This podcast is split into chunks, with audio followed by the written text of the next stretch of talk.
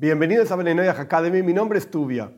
Otra historia que nuestros sabios cuentan de Abraham, y de hecho parte de esa historia está en el texto mismo de la Torah, Parshas Vayeira se llama, es que Abraham recibía invitados, tenía de hecho una carpa abierta a los cuatro vientos, a las cuatro direcciones, de manera tal de recibir a todas las personas que pasaban por ahí. Por supuesto, en la época de Abraham, hace miles de años, la gente que pasaba por ahí eran paganos, eran idólatras, gente que incluso se prosternaba al polvo que tenían en los pies. Caminando por la calle se llenaba de pies, de polvo, perdón, se prosternaban a esto. Esto era Dios para ellos. Por eso Abraham, cuando recibía gente, una de las primeras cosas que hacía es, muchachos, hay que lavarse los pies.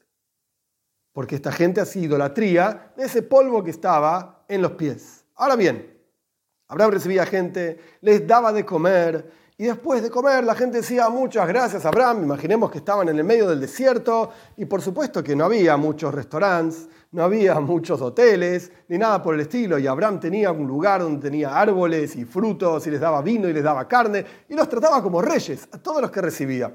Y la gente decía después de comer y beber, ah, Abraham, esto es impresionante, ¿eh? muchísimas gracias, vamos a seguir el camino. Hasta luego. Y Abraham decía, eh, perdón, no me tienen que agradecer a mí, tienen que agradecer al Señor, a Dios, de quien todas las cosas surgen y parten. Agradezcan a, aquel de quien comieron. La gente decía, ¿qué? ¿De qué me estás hablando?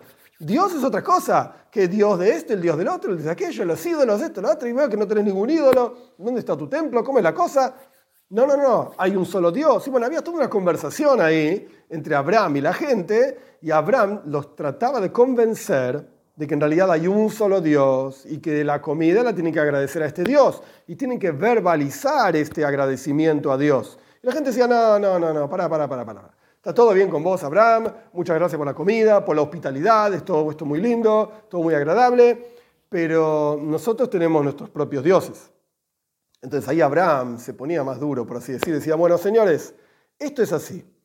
Dos opciones. O agradecen a Dios, que es el único, es el proveedor absoluto, etcétera, etcétera, o me deben, obviamente estoy inventando, no sé los números, me deben 10 mil dólares por la carne, 20 mil dólares por el vino, 30 mil dólares por las verduras, etcétera, etcétera. Claro, en el medio del desierto, ¿quién te da carne? ¿Quién te da vino? ¿Quién te da frutas? ¿Quién te da sombra? ¿Quién te da un hotel lindo, un arbolito, etcétera? Nadie. Yo soy el único que te di, así que me debes un montón de dinero. A, B, C, D, E, toda la cuenta, toda, todo el ticket, donde aparece todo lo que comiste, todo lo que bebiste, todo lo que hiciste. No, decía la gente, pero pará, no tengo ese dinero, ¿ok? Entonces, o me pagás o agradeces a Dios. Y la gente decía, oh, ok, ¿cuál es la técnica? Y Abraham decía, Baruch Shohalnu Misheloi. Bendigan a aquel de quien comimos. Estas eran las palabras que decían y la gente decía, ok, gracias a Dios que comimos de vos, listo, chao, nos vamos. Esa es la historia de Abraham. De esa historia hay muchos asuntos que podemos aprender. Uno de ellos es, por supuesto, agradecer por el alimento que tenemos, sin duda. Pero otro concepto fundamental. Nuestros sabios cuentan que Dios estaba feliz, agradecido, por cuanto Abraham lo hizo a Dios conocido por todas las criaturas del mundo, por todos los seres humanos. ¿Qué más? Las criaturas, los perros, los gatos, los seres humanos.